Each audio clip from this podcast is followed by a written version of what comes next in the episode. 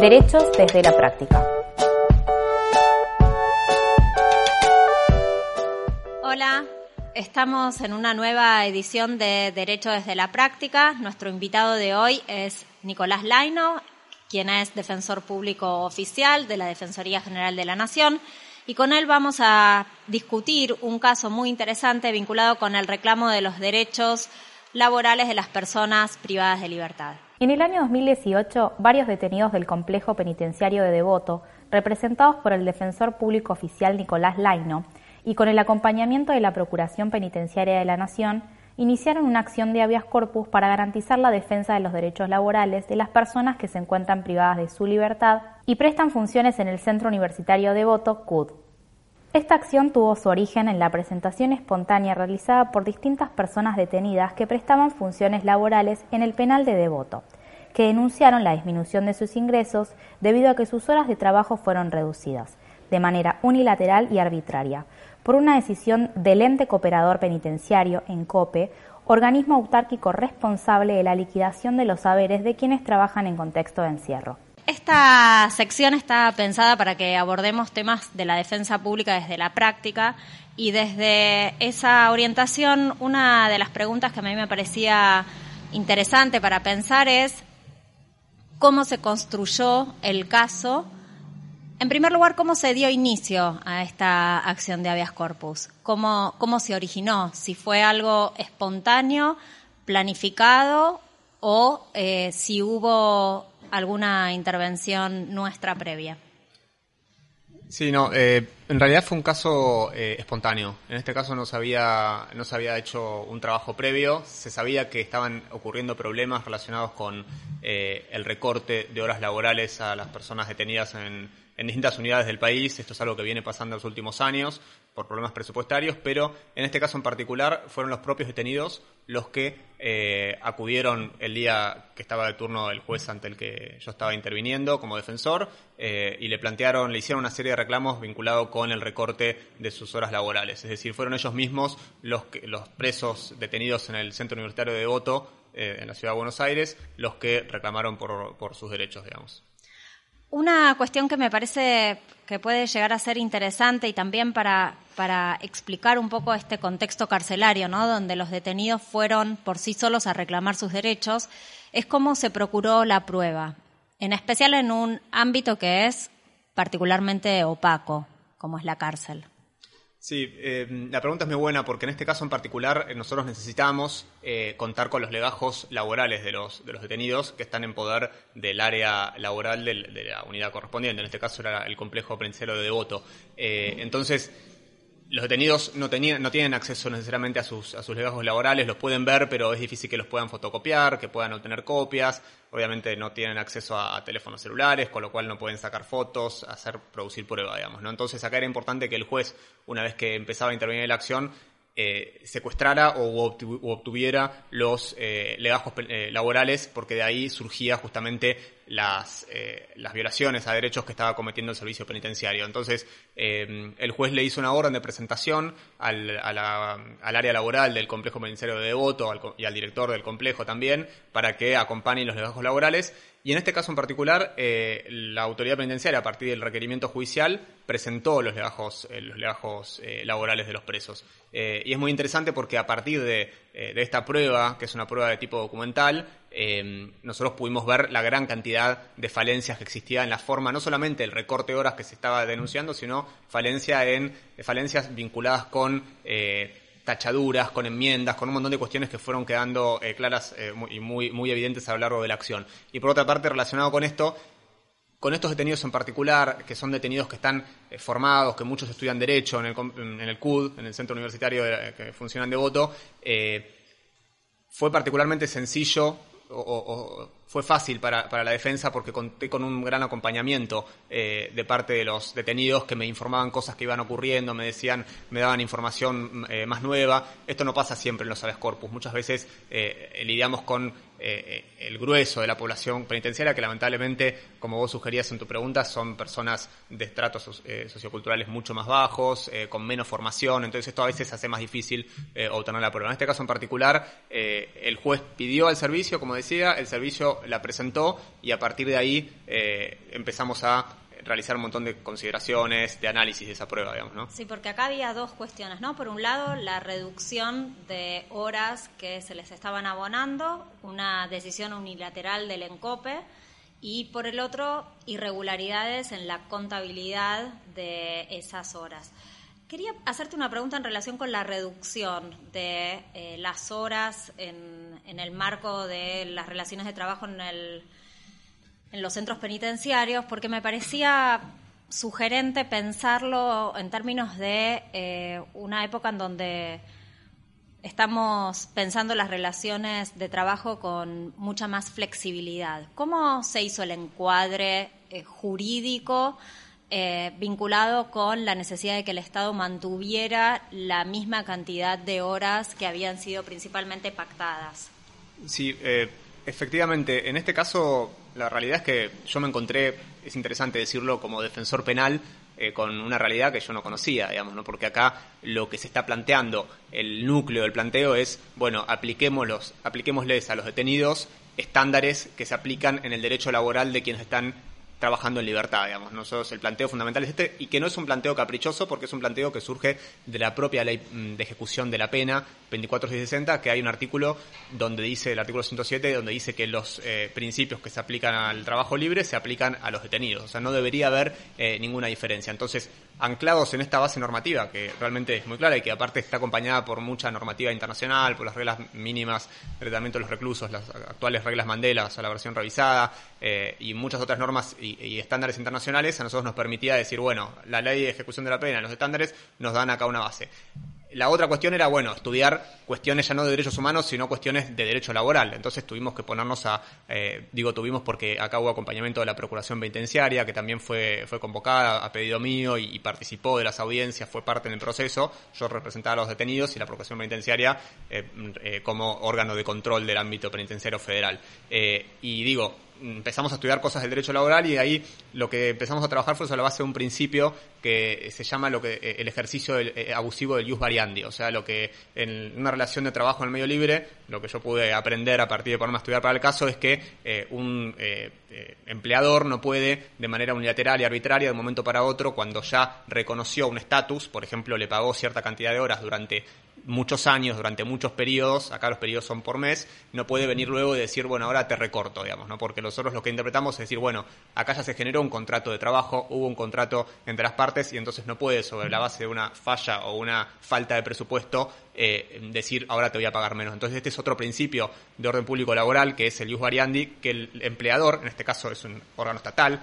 que además tiene a su cargo la custodia de personas que están presas en una situación, una situación de especial vulnerabilidad, y eso también sumaba, eh, no puede hacer uso abusivo de ese ius y modificarle las obras y empezar a pagarle eh, de 198, como se les pagaba, eh, a pagarle 170, 180, eh, según el caso. Y otra cosa importante eh, que tiene que ver con eh, un planteo que hicimos relacionado con el carácter alimentario que tiene lo que los detenidos reciben en su condición de trabajadores en, el ámbito de encierro. Es decir, no solamente ellos ganan para satisfacer sus necesidades porque el servicio penitenciario alega, bueno, se las, las cosas se las damos nosotros, el alimento, los víveres básicos para su supervivencia, pero que hay una cuestión que tiene que ver con que ellos también ayudan a sus familias que están en el exterior y que muchas veces tras la detención de su familiar, de, su marido, de su hermano, quedan eh, en, al desamparo absoluto y entonces esa reducción también afectaba a los derechos de los niños, eh, de eh, las madres, las mujeres que quedaban en libertad y que por lo tanto eso digamos, les terminaba afectando evidentemente a su, a su derecho a la alimentación, acceder a la educación y a un montón de otros derechos. Esto fue planteado también en la acción. A partir de lo que comentabas, pensaba en la amplitud de la discrecionalidad de la autoridad penitenciaria que aquí se manifiesta en la afectación al derecho del trabajo, pero me imagino todos los otros espacios de amplia discrecionalidad que terminan afectando a los detenidos, como puede llegar a ser un traslado, que impactan al régimen de visitas, que impactan el trabajo, que impactan la educación. Entonces, una pregunta que quisiera hacerte es, ¿cuál fue la respuesta del servicio penitenciario en el marco de esa acción de habeas corpus cuando lo que estábamos planteando desde este, desde este lado por parte de la defensa pública es un límite a esa amplia discrecionalidad? ¿Cuál fue la respuesta en el marco del expediente? Y por otro, si había por fuera negociaciones que habilitaran un diálogo más flexible. Te respondo por partes. Con relación eh, a cuál fue la actitud del servicio penitenciario eh, cuando se inició la acción, eh, bueno, inicialmente ellos cuando se les pidieron que acompañen los legajos, pese a la absoluta desprolijidad que tenían los legajos laborales de todos los detenidos del CUD y del resto del, del, centro penitenciario de Devoto que prestaban funciones laborales, ellos los acompañaron y les parecía, estaba totalmente naturalizado que fuera así. No les parecía para nada raro. Es decir, estaban, ¿a qué me refiero con que estaban mal hechos? Estaban tachados, no había ninguna, no estaba salvado un documento público, tiene que estar salvado si hubo alguna tachadura, algo que se borró. Eh, por otra parte, eh, había espacios en blanco que no estaban completados, pero había firmas de los detenidos como que habían firmado algo en blanco. Eh, había hojas que estaban sacadas, que faltaban, no tenía una foliatura con un número 1, 2, 3, con lo cual podía haber hojas que faltaban y todo esto el juez lo vio y le pareció escandaloso como cualquiera de nosotros. Entonces, esto quedó en evidencia y el servicio frente a eso lo presentó de manera voluntaria, es decir, se ve que para ellos no estaban haciendo nada mal, como muchas veces ocurre, es decir, ellos creen que lo que están haciendo no está mal, están acostumbrados a hacerlo, ¿no? Entonces, eh, no hubo demasiada resistencia porque creo que se enteraron que lo que estaban haciendo no estaba bien cuando leyeron posiblemente la sentencia. No sé si se habrán convencido de que lo estaban haciendo mal, porque ellos después recurrieron y hubo todas unas instancias que todavía no se han terminado. Eh, y con relación a la segunda pregunta, eh, sí, este tema ya se venía discutiendo a través de otro habeas corpus que es un caso em, emblemático en el tema del año 2012 de la Cámara Federal de Casación Penal, la sala segunda, eh, que es el caso Kepich. Y en ese caso fue como el primer caso donde eh, los tribunales, un órgano, un tribunal superior como fue la Cámara de Casación, dictó una sentencia sobre un caso de derechos laborales de los trabajadores. En este caso era un caso del, era un, era eh, un expediente del complejo penitenciario de Seiza que había planteado Kepich en, a favor de, de, detenidos en un determinado módulo de ese complejo. y ahí la la Cámara de Casación Penal dictó una sentencia muy buena en cuanto a garantizadora de derechos, diciendo que se tienen que aplicar todos los mismos estándares que el trabajo en el medio libre. Y te cuento esto porque eh, a raíz de esa acción, que después se reenvió al Juzgado Federal de Lomas de Zamora, que es el que controla su cumplimiento, se generó una mesa de diálogo. Bien, y a partir, a partir de esa mesa de diálogo se empezó a discutir la posibilidad de adoptar un reglamento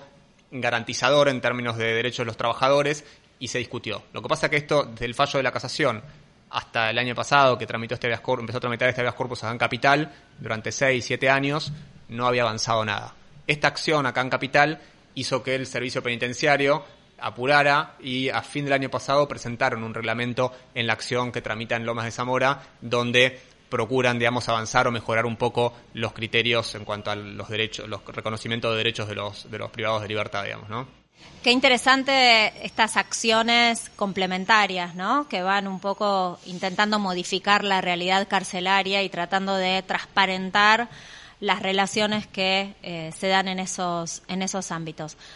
En relación con, con el habeas corpus, uno de los argumentos que me pareció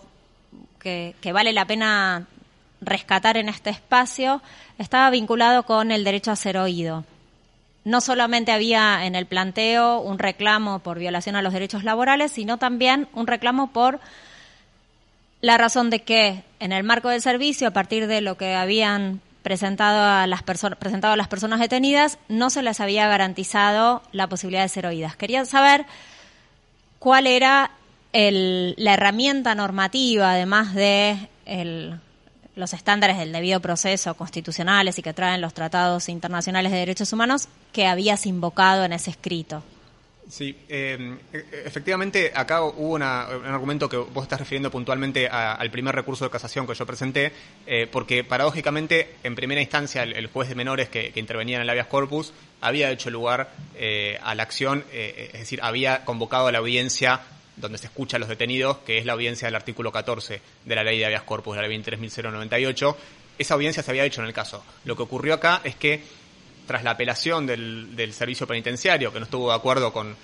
la sentencia que se había dictado a nuestro favor a fin de mayo del 2018, eh, la Cámara Criminal y Correccional, sin oír a, nuestros asistidos, sin oír a la defensa, en una sentencia que dictó desde su escritorio, sin hacer audiencia, sin nada, revocó esa decisión diciendo que para ellos no constituía el tema laboral un agravamiento de las condiciones de detención, porque acá si hay materia de las corpus es porque la reducción de las horas, las tachaduras, todas las cosas que estamos invocando son agravamiento de las condiciones de detención que entren dentro del artículo 3 apartado segundo de la ley 23.098. Dentro de eso lo, marcábamos nosotros. Eh, ¿Qué pasó? La Cámara Criminal y Correccional, en instancia de apelación, sin escucharnos, revocó esto. Entonces esto generó la presentación de un recurso de casación invocando que se había afectado el derecho a ser oídos. Acá la ley, eh, la ley de, de, habeas corpus, en realidad lo que dice es que en, la, en la audiencia del artículo 14, que es la audiencia ante el juzgado de primera instancia que tramita el habeas, hay que escuchar las partes. Esto había ocurrido pero lo que invocamos fue, bueno, acá en la instancia de apelación no se nos escuchó. La ley de corpus no es muy clara con esto, porque el artículo 20 que regula el procedimiento de apelación da la posibilidad de presentar memoriales escritos, da un periodo muy corto de 24 horas. Entonces nosotros dijimos, bueno, al margen de esto hay toda una serie de estándares internacionales que vos bien destacaste, pero además eh, existen eh, unos estándares que se han ido recopilando a través de recomendaciones eh, que, emitió eh, el llamado Sistema de Coordinación y Control de, Judicial de Unidades Carcelarias, que es un sistema que bien debes conocer, que funciona en el ámbito de la Cámara Nacional de Casación Penal, actual Cámara Federal de Casación Penal, y que lo integramos múltiples instituciones, la sociedad civil, los colegios de abogados, la defensa pública obviamente integra y firma las recomendaciones que se van dictando en ese ámbito. Una de esas recomendaciones, la número 5, que ya se dictó hace algunos años, en 2014, 2015, 2015, eh, es una recomendación que lo que hace es ayornar en alguna medida el procedimiento habeas corpus. No es una ley, es básicamente eh, recomendación para que los jueces, en la medida de sus posibilidades, los defensores, los fiscales, utilicen. Y esa recomendación lo que hace es ayornar, como venía diciendo, la ley de habeas corpus, porque la ley de habeas corpus es una ley, eh, la 2398, que ha quedado un poco vetusta, ha quedado un poco vieja para la realidad de lo que es la acción de habeas corpus hoy, sobre todo por los habeas corpus de tipo colectivos y correctivos, bien, cuando reclamamos por las condiciones de detención de muchas personas que están privadas de libertad. Entonces esta es una recomendación muy interesante que sería bueno que en algún momento, eh, y la defensa pública está bregando por eso, eh, pueda eh, permear hacia una reforma en la ley de habeas corpus. Entonces, esta, esta herramienta fue invocada expresamente en las presentaciones porque esa herramienta reconoce ampliamente el derecho a ser escuchados en todas las instancias, incluyendo la instancia de apelación. ¿Y cómo avisarás el futuro del caso? En dos sentidos, diría. Uno, en la resolución particular y la segunda, en relación a qué es lo que viene después, qué, qué digamos, así como estos litigios van moviendo los estándares, ¿cuál crees que puede ser las nuevas vías que se abran a partir de una decisión que reconozca los derechos eh, laborales de las personas privadas de libertad? Bueno, eh, yo creo, bueno, el, futuro del caso ahora quedó un poco abierto eh, porque, a ver, la situación, en cuanto a la situación particular de los detenidos del Centro Universitario de Devoto, el problema que planteaban en ese momento para el periodo en el cual les habían recortado sus salarios fue resuelto y a ellos se les pagó la diferencia de horas y se les retrotrajo la situación al momento previo, es decir, se les pagaron las horas que ellos cobraban antes. El problema es que el servicio penitenciario interpretó que esto solamente se aplicaba al periodo S, al periodo 5, entonces,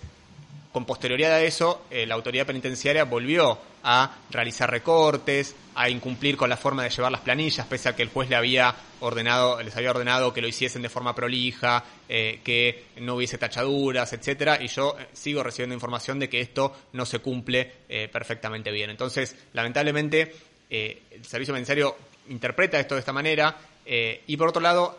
eh, lo que pasó después es que un montón de otros beneficiarios que son detenidos ya no del CUD, sino del resto del complejo penitenciario de Devoto, que trabajan en Devoto, pensemos que en Devoto trabajan unas mil personas más o menos, todos esos trabajadores empezaron a hacer sus reclamos porque a todos les habían reducido, no solo a los del centro universitario. Entonces esas personas reclamaron y en un momento se les extendió el alcance de la resolución de, del habeas corpus inicial a sus derechos también y se les dijo a ellos también hay que pagarles como se les pagaba antes. Esto fue apelado por la autoridad penitenciaria y la Cámara Criminal y Correccional dejó sin efecto esa resolución y dijo no, esto solamente es para los detenidos del Centro Universitario de Devoto y solamente para el periodo 5 sobre el cual nosotros resolvimos, con lo cual hubo un retroceso en la acción. Todo esto hoy está discutido, está en la Corte Suprema, la defensora ante la Cámara de Casación, eh, Florencia Heglin, presentó un recurso extraordinario federal y es un tema que en el momento Por eso digo, está abierto el final porque lo va a resolver, esperemos favorablemente, eh, cuando esto toque que ocurra, eh, la Corte Suprema. Y sería bueno que la Corte, así como lo ha hecho en muchas otras cuestiones relacionadas con detenidos, acceso a la salud, eh, acceso a la educación, etcétera, etcétera, pueda fijar estándares fuertes, sólidos, relacionados con los derechos fundamentales de las personas privadas de libertad y su acceso en particular al derecho a trabajar, ¿no? que también es un elemento importante de su tratamiento eh, penitenciario. Con relación a la otra pregunta eh, que me hacías, que tiene que ver con cómo esto puede justamente replicar hacia otros casos, etcétera, yo creo que eh, lo que ahora se nos presenta hacia adelante, más allá de esta acción en concreto, que es verdad que abarcó a un montón de, detenidos del, del, complejo de devoto, es empezar a discutir, evidentemente ya a un nivel más normativo, la posibilidad de que haya una norma expresa que fije mm, estándares relacionados con el trabajo de las personas privadas de libertad. Yo creo, para mí, que la ley de ejecución de la pena privativa de libertad, incluso la que está hoy vigente, es clara en cuanto a que se le aplican eh, los estándares de trabajo en el medio libre. Sin embargo, creo que podría haber una reglamentación eh, un tanto más detallada, un tanto más garantizadora eh, y que en el futuro pueda pensarse que tal vez esto sea mm, cuestión eh, sometida al tratamiento por parte de los órganos constitucionales, es decir, me refiero al Congreso de la Nación, y que pueda ser una ley con alcance general, con alcance eh, amplio para todos los detenidos, porque acá estamos los defensores públicos, en este caso nacionales, federales, bregando por los derechos de los detenidos en el complejo de voto, pero en algunas provincias esto es impensado, hay personas que están detenidas en comisarías, que no tienen acceso al trabajo, entonces acá no se trata solamente de cuánto te pagan, que sí es muy importante, sino también de que te den el derecho a poder trabajar en el ámbito de encierro. Entonces yo creo que una ley más amplia y que se aplique a todo el, a todo el país y a los detenidos también en, servicios penitenciarios provinciales, creo que sería un desafío muy interesante que desde la defensa pública podríamos, podríamos encarar. Pensando también que la población carcelaria condenada en general no tiene abogados particulares, es fundamental que la intervención de los defensores públicos, de la defensa pública, pueda poner atención a estas cuestiones. Sí, por supuesto. Eh, es interesante lo que vos decís porque eh, es cierto que en la etapa de ejecución de la pena, cuando ya se impuso una condena, la persona ya no es más procesada, sino condenada, los niveles de intervención de defensores públicos frente a defensores eh, particulares, que ya es amplio en el ámbito durante el trámite del proceso, en la etapa de ya de condena sube arriba del 85-90%, los eh, representados por la defensa pública, esto en el ámbito nacional y federal, pero entiendo que las provincias, en los sistemas provinciales, los valores o los números son bastante similares. Entonces, claro, la voz de esas personas somos nosotros, somos la defensa pública. Entonces es muy importante que nosotros nos hagamos cargo de, eh, sus reclamos, que los escuchamos, que, que los escuchemos, que los oigamos, que vayamos a reunirnos con ellos, esto yo no te lo dije al principio, pero es eh, ir a la cárcel, estar con ellos, escucharlos, atender los llamados, eh, porque ellos transmiten constantemente reclamos. Y hay reclamos como este, que son reclamos muy importantes, que a veces decimos, bueno, pero no se está muriendo, no, pero el pensamiento no tiene que ser no se está muriendo. Sí, sí, sí, son como espacios muy, quizás, si se quiere, muy pequeños o muy reducidos en el litigio, pero que tienen un impacto muy importante en la vida de estas personas, ¿no? Digamos, es, eh, absolutamente conquistas eh, a nivel, eh, bueno, para ellos en el ámbito concreto, porque se trata de cuánto cobran o cuánto no cobran, y yo te hablé del tema de las familias y todo antes, pero también desde el punto de vista simbólico, para ellos es muy importante, decir, estos triunfos a, nivel litigio y que la defensa pública los acompañe, porque ellos esto, lo ven como un triunfo de la defensa pública, en este caso en particular, pero también esto ocurre con muchos otros, es decir, que los acompañemos, que los escuchemos, que eh, transmitamos a los jueces sus reclamos, que los canalicemos jurídicamente, y para eso es realmente muy importante porque esto los empodera, es decir, los hace pensar eh, que verdaderamente son personas, que son ciudadanos y que tienen derecho, aún estando detenidos, a reclamar por sus derechos. Las normas jurídicas son muy claras en que ellos no pierden todos los derechos por estar privados de libertad, digamos, ¿no? Esto lo, lo sabemos bien. Bueno, Nicolás, muchísimas gracias por compartir con nosotros todos tus conocimientos y, bueno, y tu vocación por el trabajo para la defensa pública, que me parece que es lo que más transmite el resultado de, esta acción y de, las oportunidades que nos abre. Muchas gracias. Muchas gracias a ustedes.